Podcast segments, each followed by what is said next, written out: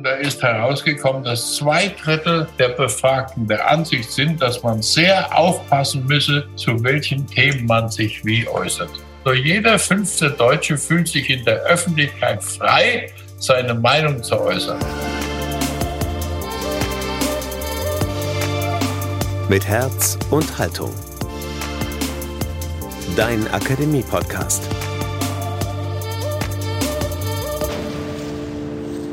Heute gibt es einen weiteren Beitrag aus der Reihe Das Unsagbare. Fokusgründer Helmut Markwort und seine Sicht der Dinge aus politischer, medialer und kultureller Perspektive.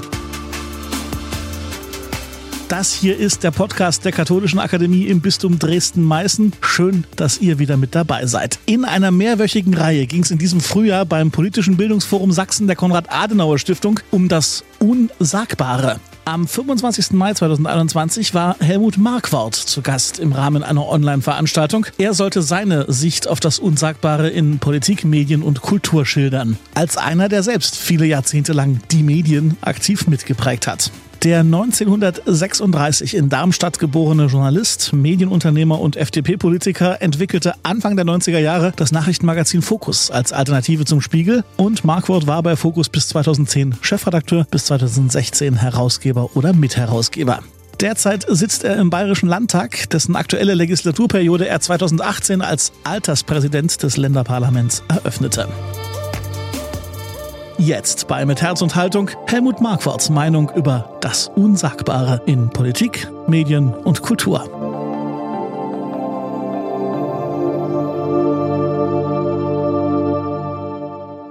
Grüß Gott, ein herzliches Grüß Gott aus München. Das Unsagbare, haben Sie gesagt, das Unschreibbare.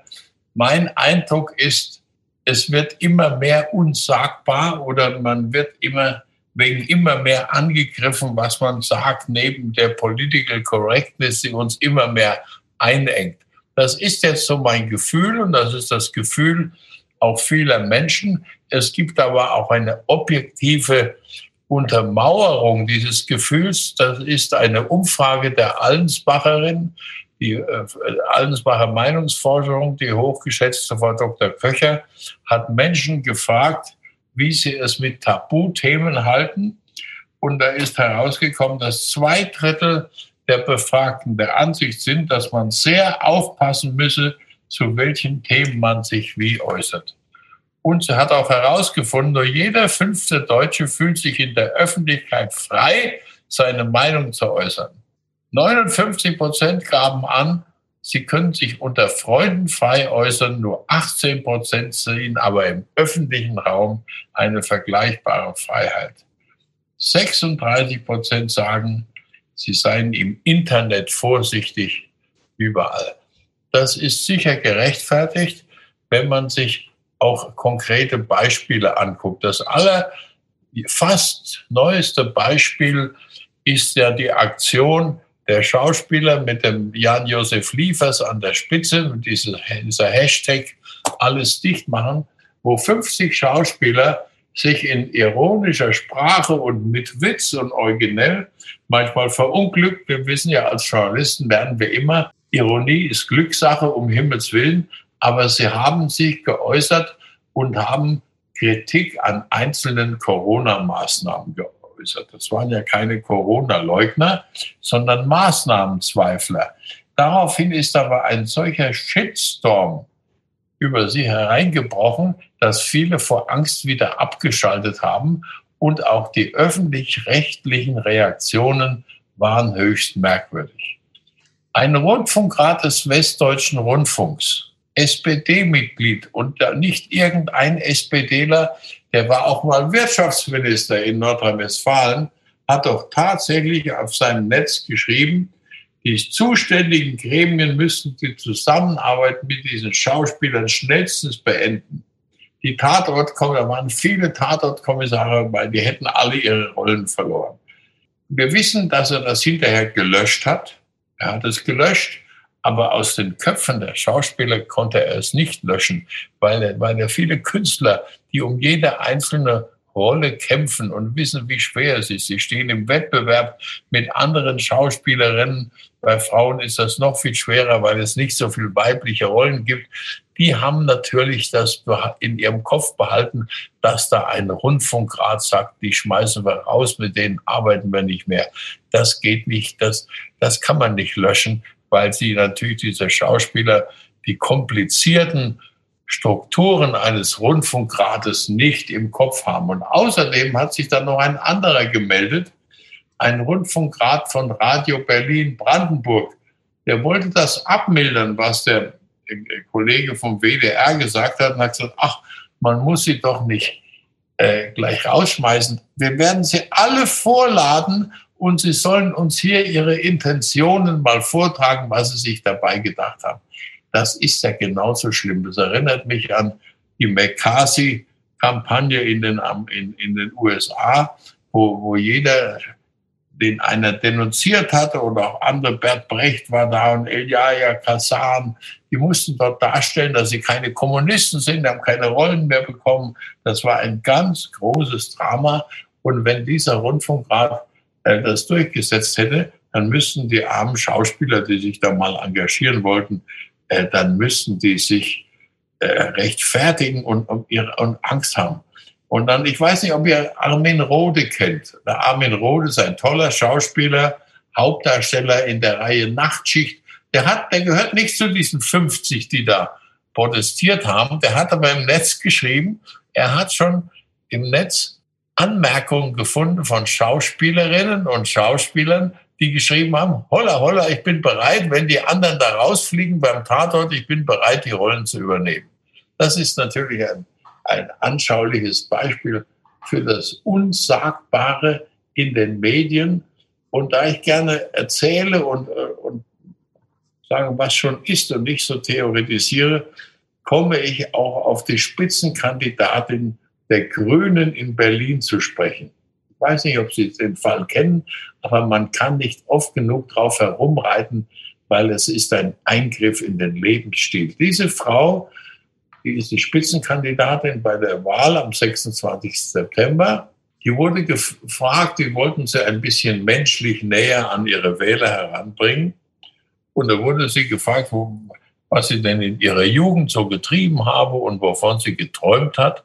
Und dann hat sie es das Unsagbare gesagt, sie wäre gern Indianerhäuptling gewesen. Indianerhäuptling. Das hat die Grünen so entsetzt, dass sie in dieser Aussage in ihrem Video ein Sperrvermerk reingestellt haben und, und das geht ja gar nicht, dass man über dass man Indianerhäuptling sein möchte. Es handelt sich um indigene Völker. Das muss man sich mal vorstellen gerade in Sachsen, wo der berühmte große Karl May den Winnetou erfunden hat, den idealistischsten aller Indianerhäuptlinge und was wir wollten alle Winnetou sein.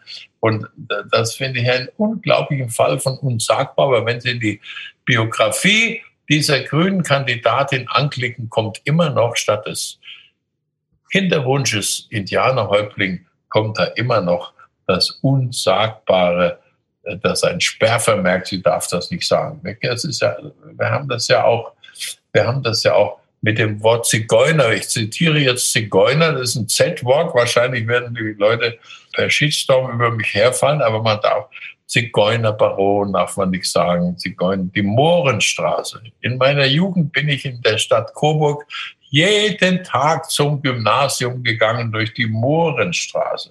Da gibt es ja auch eine Kampagne gegen Mohren, Hotels mit Mohren, mit den Apotheken, Mohren, Apotheke, Hotel zu den drei Mooren, alles geschlossen. Und ich bin mal gespannt, wenn es demnächst mal eine Aufführung von unserem geschätzten Friedrich Schiller gibt, die Verschwörung des Fiesco zu Genua. Und da kommt der, da spielt ja der Mulay Hassan, da spielt ja ein Moor eine Rolle, der ist von Schiller, nicht von mir. Und da heißt es, der, der macht unliebsame Aufgaben und dann fällt das berühmte Zitat, was viele kennen, die das Stück noch nie gesehen haben. Der Moor hat seine Arbeit getan, der Moor kann gehen. Ja, um Himmels Willen, das muss wahrscheinlich zensiert werden. Auch auf der Bühne, wenn der großartige Gunther Emmerlich den Othello von Verdi singen müsste, oder singen dürfte, was schön wäre, müsste man ihm möglicherweise anmalen und das nennt man Blackfacing, ist auch verboten. Also da haben wir, da haben wir unglaublich viele äh, unsagbare äh, Dinge, die uns immer mehr einengen. Deswegen kann ich das gut verstehen, wenn immer mehr Leute sagen, ich darf mich nicht äußern, ich kann mich nicht festlegen. Und das gilt ja politisch, das gilt ja äh, politisch erst recht. Die, äh, die, dieses schöne Netz, in dem wir uns bewegen, hat ja viel segensreiche Eigenschaften. Jeder darf seine Meinung sagen und, wir, und es gibt erfolgreiche Blogger, aber es hat uns auch das furchtbare Wort Shitstorm eingebracht und Cancel Culture, ein Missbrauch des Wortes Kultur, Cancel Culture. Das heißt, dass Professoren nicht in Universitäten gelassen werden, dass äh, Studenten rebellieren gegen Wissenschaftler, die anderer Meinung sind. Und im öffentlich-rechtlichen Rundfunk haben wir das, beobachten wir das auch ganz stark. Sie haben vorhin gesagt, wie kommt überhaupt Meinung zustande? In den Zeitungen, die Zeitungsauflagen gehen leider zurück. Das müssen wir feststellen. In jeder Stadt, überall, alle Tageszeitungen verlieren an Auflage. Der, der unter, als ich noch beim Stern war, Sie haben vorhin erwähnt, dass ich beim Stern war, da war mein Chefredakteur Henry Nannen, da war das eine bedeutende, wichtige, einflussreiche Zeitschrift. Wir haben damals das Wort Magazin gewählt, um nicht mehr Illustrierte zu sein. Dieser Stern, einst ein Flaggschiff des deutschen Journalismus, hat vor einem halben Jahr seine politische Redaktion ausgelagert. Und der ganze Verlag Gruner und Jahr der mal stolz und äh, stolz und mächtig war in Hamburg, wird jetzt bei Radio Tele Luxemburg eingegliedert. Es gibt also als Ergebnis der sinkenden Auflage von Zeitschriften und Zeitungen werden immer mehr Zeitungen zu Gruppen zusammengelegt.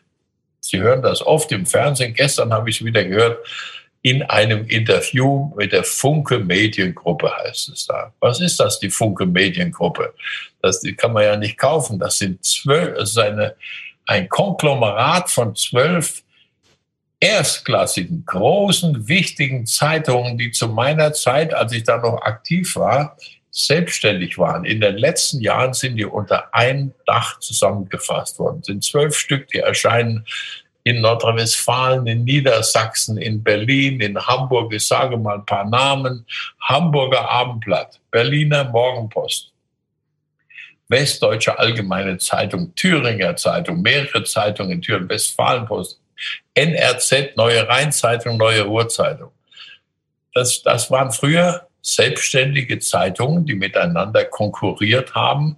Da, aber während die, während die Reporter im Sport, im Lokalteil, in, in der Wirtschaft noch am Boden ihre Wettbewerbskämpfe aufgef ausgeführt haben, den Kampf um die bessere Geschichte, um die größere Schnelligkeit, haben ihre Häuptlinge in den Konzernen schon zusammengesessen und haben die Fusion beschlossen. Das heißt, aus diesen zwölf Zeitungen ist eine Funke Mediengruppe geworden.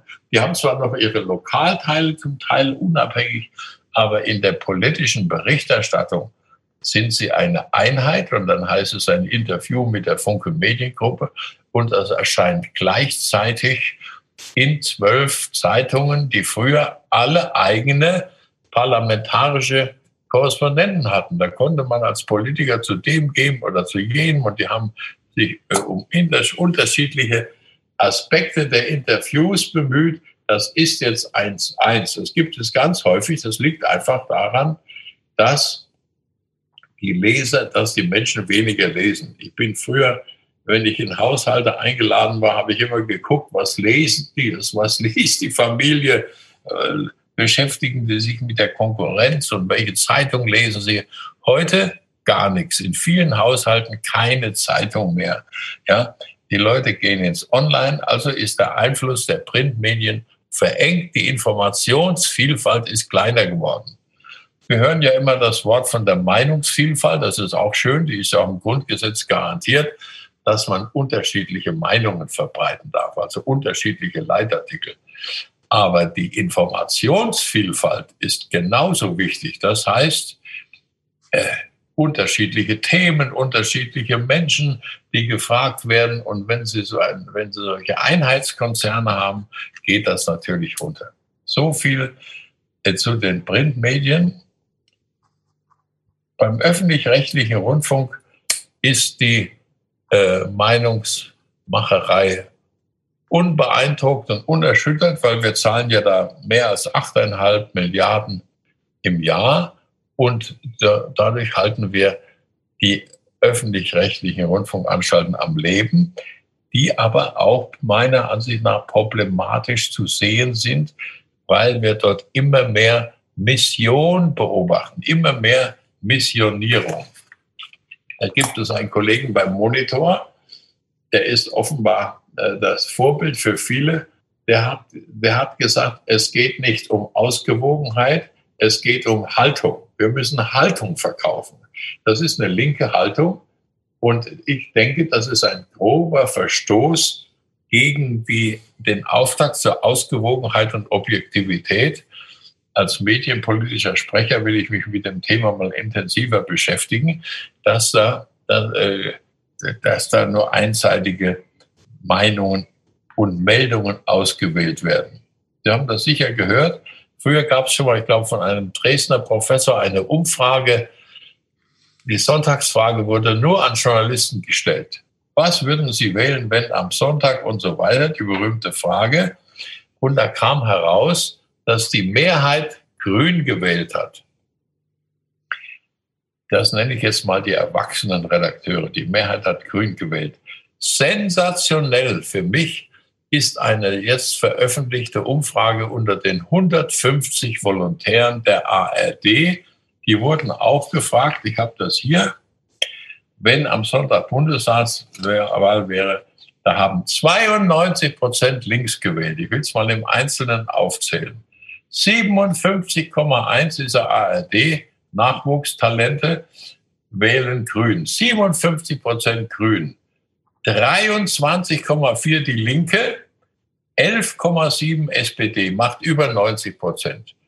Die CDU und die FDP schaffen gemeinsam nicht mal die 5-Prozent-Grenze. So, das ist die Gesinnung dieser Menschen, die da Nachrichten auswählen, äh, Gäste einladen und so weiter. Nun kann man ja, kann ja jeder wählen, was er will. Ich will das um Himmels Willen nicht bestreiten. Die können alle grün und links wählen. Sie sind aber trotzdem, wenn Sie beim öffentlich-rechtlichen Sender arbeiten, zur Ausgewogenheit verpflichtet. Das ist, die, das kann, aber kein Mensch kann sich frei machen von seiner Gesinnung. Das fängt bei der Tagesschau an, wo es am wenigsten problematisch ist und bei heute. Die Tagesschau hat pro Tag etwa zehn Meldungen, ist nach wie vor die am meisten genutzte Informationssendung, die es in Deutschland gibt, ist die Tagesschau. So, da sitzen also die Redakteure in Hamburg über einem riesen Angebot von 170 Meldungen, Filmen, Beiträge und müssen auswählen, was sie den Leuten abends vorsetzen. Reden, Redner, Themen, Schwergewichte und was immer. So, das, da, da gibt es keine Objektivität. Natürlich ist die Geschichte mit dem gekidnappten Flugzeug in Belarus und der Absturz der Gondel am Lago Maggiore sind zwingende Themen auf den Plätzen 1 und 2, aber auf den Plätzen der Meldung 8, 9, 10 kommt schon die Subjektivität durch. Ich mache mir ja keine Illusion über Objektivität. Es gibt keine Objektivität. Wir sind alle nicht objektiv. Und wenn Sie einmal die Zeitungen eines Tages nebeneinander legen, Sie können das mit Ihrer sächsischen Zeitung machen, Sie können auch die Frankfurter nehmen und die Süddeutsche und legen die nebeneinander, da finden Sie keine Übereinstimmung. Das ist auch normal. In, dasselbe Thema ist in der einen Zeitung dreispaltig, vierspaltig, in der anderen nur eine Meldung und anderswo wird es, was wird kommentiert. Da spielt die Meinung und die Bewertung und die Gewichtung der Redakteure immer eine Rolle. Wie gesagt, Tagesschau ist noch ziemlich korrekt. Wo wir aber, wo aber die Gesinnung durchkommt und wo die, wo das äh, Unsagbare eingeschränkt wird, sind die Talkshows. Da sehen Sie ganz klar die Vorliebe der Redaktion. Also zunächst mal muss man klarstellen, für alle, die das nicht wissen, es ist nicht so, wie manche glauben, dass Parteien Gäste in Talkshows reinschicken. Die Redakteure der Talkshow von Will und Elner und Maischberger und, und, und äh, Hart aber fair, Plasberg sind alle autonom und laden ihre Gäste ein. Die bauen sich eine Dramaturgie zusammen, um die Sendung attraktiv zu machen, um die Quote und den Konflikt zu steigern. Äh, das geht oft nach den Prinzipien eines Kasperle-Theaters. Ja, der, da muss ein, der, der Moderator ist der Polizist und dann braucht man ein Krokodil und, ein, und eine Quote, auf den alle draufhauen. Und wenn das gut besetzt ist, gilt das als erfolgreiche Talkshow. Hier können Sie aber dies, das Sagbare messen. Jedes Jahr wird nachgezählt, wer sitzt da in diesen Sendungen rum. Und da gewinnt meistens Sarah Wagenknecht, die von der relativ kleinen Partei in der, nach der Bundestagswahl, die Linke, sitzt die Sarah Wagenknecht mit Abstand am häufigsten in den Talkshows. Dann kommen viele Grüne, also da gibt es ein ganz starkes Übergewicht, was dem Wahlverhalten dieses, äh, dieser Sender entspricht. Das ist sicher ein Problem, dass da viele Meinungen nicht eingeladen werden. In der Corona-Debatte kamen immer dieselben Leute, die auch dieselben Virologen, die da die Frau Merkel beraten haben, gegnerische Leute, auch Ärzte, auch wenn sie Bestseller geschrieben haben, die kamen nur im österreichischen Fernsehen vor. Das, da haben wir also, äh, da haben wir eine Subjektivität und das sind starke Meinungsmacher. Ihre Frage, wie wird Meinung gemacht? Im Fernsehen natürlich viel mehr durch Talkshows als durch Übertragung aus dem Parlament. Die Parlamentsdebatten, die ja ausgewogen sind, da, ist, da wird genau die Redezeit eingeteilt. Ich weiß, wovon ich rede. Ich darf oft nur drei Minuten reden und die anderen fünf. Da muss man zurechtkommen. Wenn, das, wenn, wenn eine solche Debatte übertragen wird, dann haben Sie ein ausgewogenes Bild von den Meinungen im Parlament. Aber die Einschaltquoten von Tages-, von Bundestagsdebatten sind lächerlich im Vergleich zu Talkshows. Und da werden natürlich auch oft äh, äh, Kettenhunde eingeladen. Das letzte Beispiel war die Frau Will. Die Frau Will, die sicher von ihrer Neigung her, ich kenne sie gut, äh, eine alte Spiegelanhängerin ist und von der Neigung her links ist, hat sich zum Beispiel Frau Neubauer eingeladen, die Aktivistin von Fridays for Future, und hat sie auf den Laschet losgelassen. Wenn die Frau Baerbock da sitzt, wird sie manchmal gefeiert wie ein Groupie. Also da spüren wir ganz stark äh, die, die, Neigung äh, die, der, der eigen, in, in der Besetzung der eigenen Gesinnungslinie zu folgen. Das ist das Thema öffentlich-rechtliche Meinung. Dann haben wir noch das Netz. Viele Leute, denen ich, denen ich vorjammere, dass sie ja keine Zeitung mehr lesen. Ja, die sagen, ich lese ja im Netz. Was wollen Sie denn mit dem Fokus? Ich gehe fünfmal am Tag in Fokus online rein. Sagen Sie, das beruhigt mich nicht. Erstens gibt's, zahlen Sie kein Geld. Und zweitens sind ja, sind ja die Nutzer von Focus Online oder von Spiegel Online oder Bild oder alle sind ja, die klassischen Medien sind ja alle im Netz, sind nur zu einem geringen Teil auch die Leser. Und da beobachten, da gibt es zum Thema Unsagbares äh, eine neue Entwicklung, die ich ganz entsetzlich finde, auch als freier Demokrat. Das ist das Netzwerkdurchsetzungsgesetz. Das ist die Vereignung, das ist die Einführung einer Privatjustiz.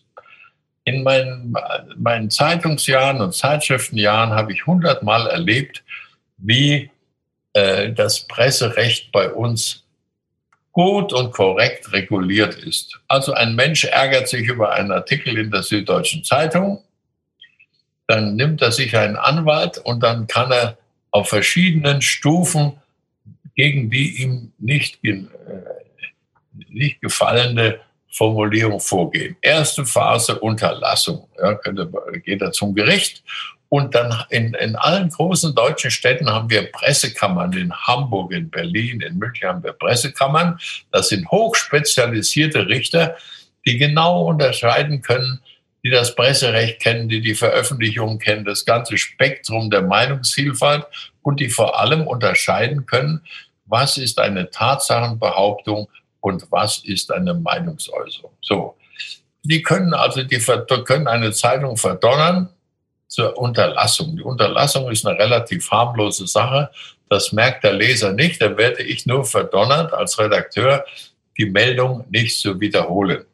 Zweite Stufe ist, der, ist die Gegendarstellung. Die kommt dann schon in die Zeitung, steht dann in der Dresdner Zeitung eine Gegendarstellung vom Betroffenen, der sagt, das ist nicht richtig, das und ich war da überhaupt nicht und kann da seine Sicht der Dinge, kann er da darstellen nach unserem geltenden Presserecht.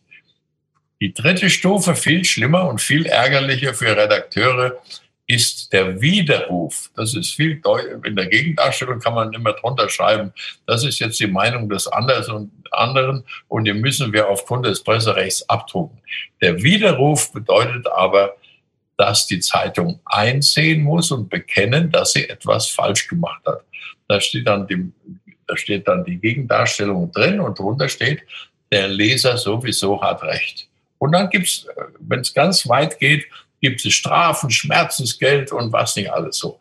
Das ist alles sehr genau geregelt bei den Printmedien. Im Netz ist das nicht so.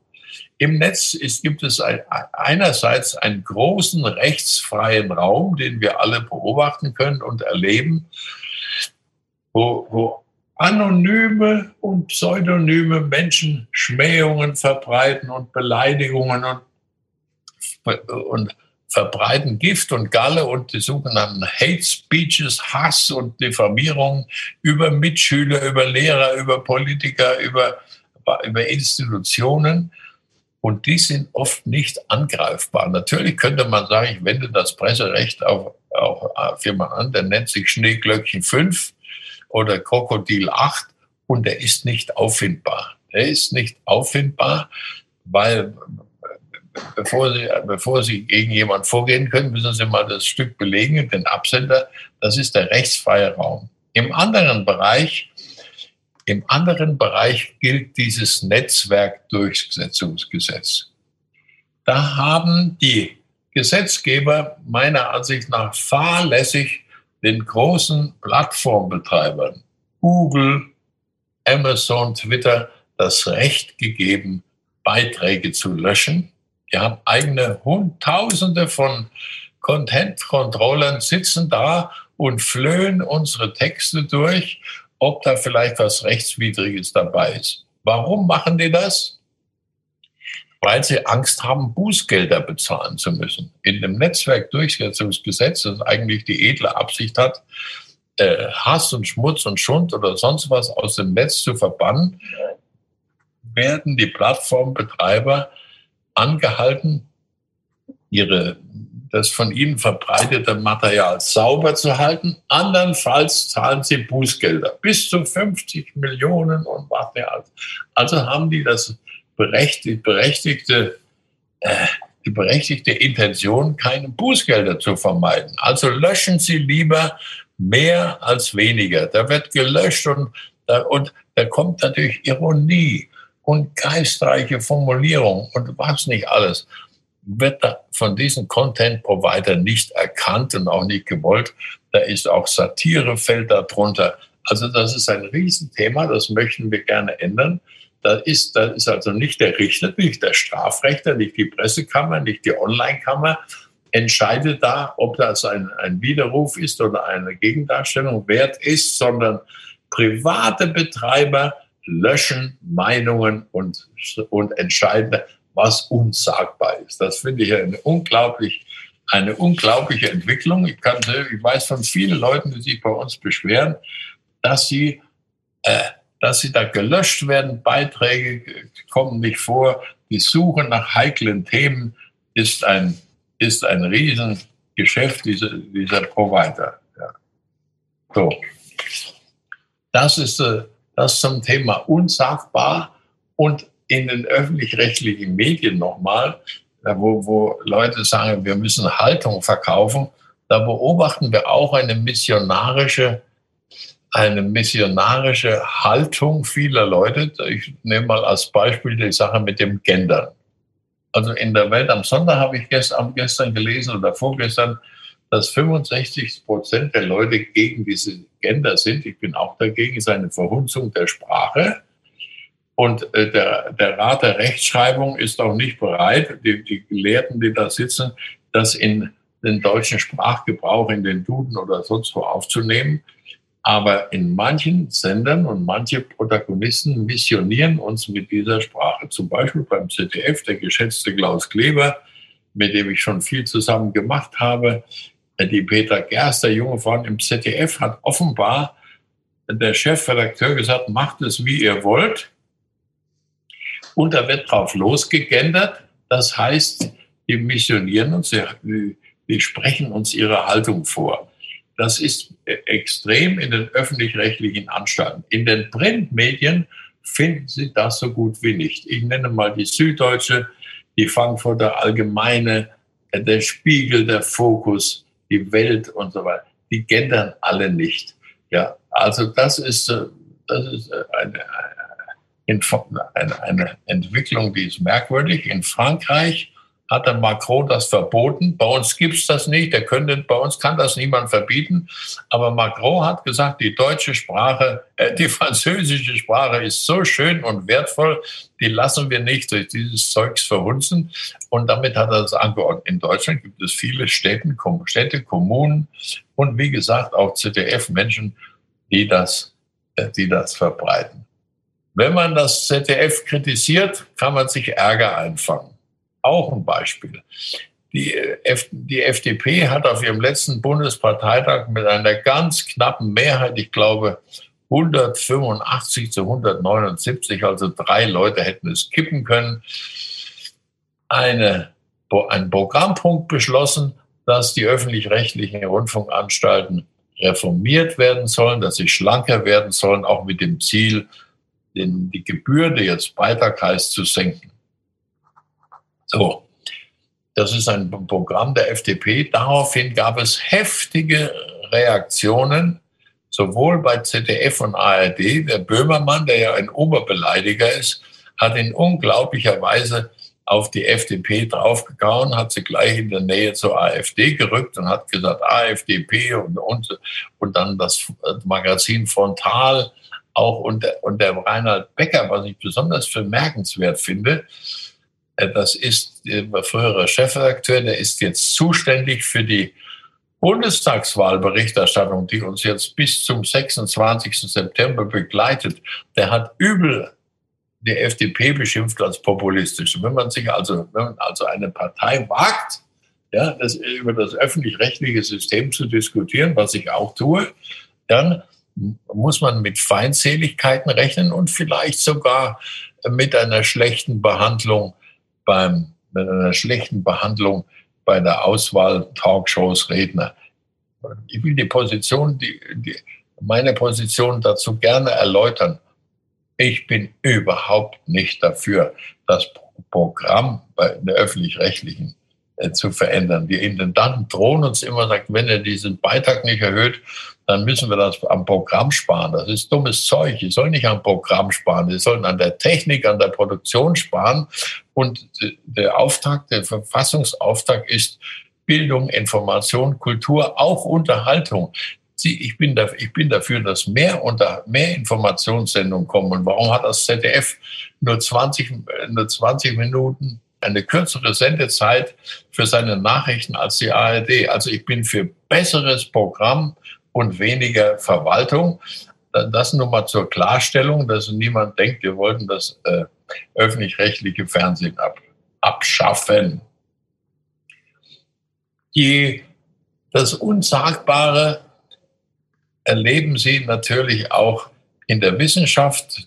Es gibt 465 tolle Professoren. Ich habe die ganze Liste hier. Ich könnte sie nerven, wenn ich diese 465 Professoren aus allen deutschen Universitäten vortrage. Die haben sich alle gemeinsam für mehr Freiheit in der Wissenschaft in den Universitäten eingesetzt. Und ich, ich habe gestern was vom Giovanni Di Lorenzo gelesen, ein hochgeschätzter Kollege. Die meisten kennen ihn aus 3 nach 9, aber er ist im Hauptberuf Chefredakteur der Zeit. Ein, einer, der um, sich auf Ausgewogenheit spezialisiert hat, ein Debattenblatt aus der Zeit gemacht hat, der schreibt, dass ein, den Namen nennt er nicht, dass ein weltbekannter amerikanischer Basketballstar mit dunkler Hautfarbe hat einen leidenschaftlichen, bewegenden Nachruf auf einen gestorbenen weißen Basketballstar geschrieben und er hat gebeten, das nicht in der Zeit zu veröffentlichen, weil er Angst hat, dass er beschimpft wird, dass er als Schwarzer über einen Weißen schreibt. In, in, in Amerika ist diese Cancel Culture noch schlimmer als bei uns. Von dort kommt sie auch her, so wie die Political Correctness. Die hochgeschätzte New York Times ist nahezu zerrissen in ihrer Redaktion über welche Worte man gebrauchen darf und welche nicht. Und da hat einer das N-Wort zitiert, ein hoch angesehener Kollege, der wurde dann herausgemobbt aus der Redaktion. Also das sind alles Beispiele für die Einengung der Nennvielfalt, der Meinungsvielfalt in, in den Medien, in den Universitäten und auch unter Schauspielern. Ich habe, da ich gelegentlich auch mal, mal Schauspieler, mal, wie gesagt, auch mit Guter Emmerlich durfte ich auftreten, kenne ich viele Künstler, die sind so eingeschüchtert von dieser Geschichte, ja, dass sie da ihren Kopf aus der Furche herausgestreckt haben, die werden nie wieder was sagen. Und ich sage, um Himmels Willen, nennen Sie meinen Namen nicht, sagen Sie bloß nichts. Ja. Wenn eine Rolle zu besetzen ist, dann stehen acht, da stehen acht bei den Casting-Kompetenzen da und nur einer wird genommen und dann könnte es eine Rolle spielen, dass ich da nicht genommen werde. Das sind meine Beispiele zum Unsagbaren im Journalismus und in der Kunst. Dankeschön.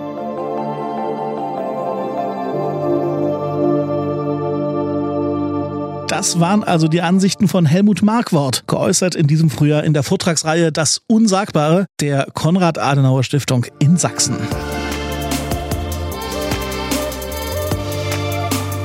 Wir wollen natürlich wissen, was sagt ihr zu dem, was ihr da gerade gehört habt? Eure Meinungen, eure Gedanken, her damit. Schreibt uns am besten über Instagram oder über Facebook oder über die Webseite der Akademie lebendig-akademisch.de. Und um nie wieder was zu verpassen, abonniert uns einfach, folgt diesem Podcast und dann kommen wir regelmäßig in euren Podcatcher. Ich bin Daniel Heinze, sag vielen Dank fürs Zuhören und bis zum nächsten Mal. Mit Herz und Haltung. Dein Akademie-Podcast.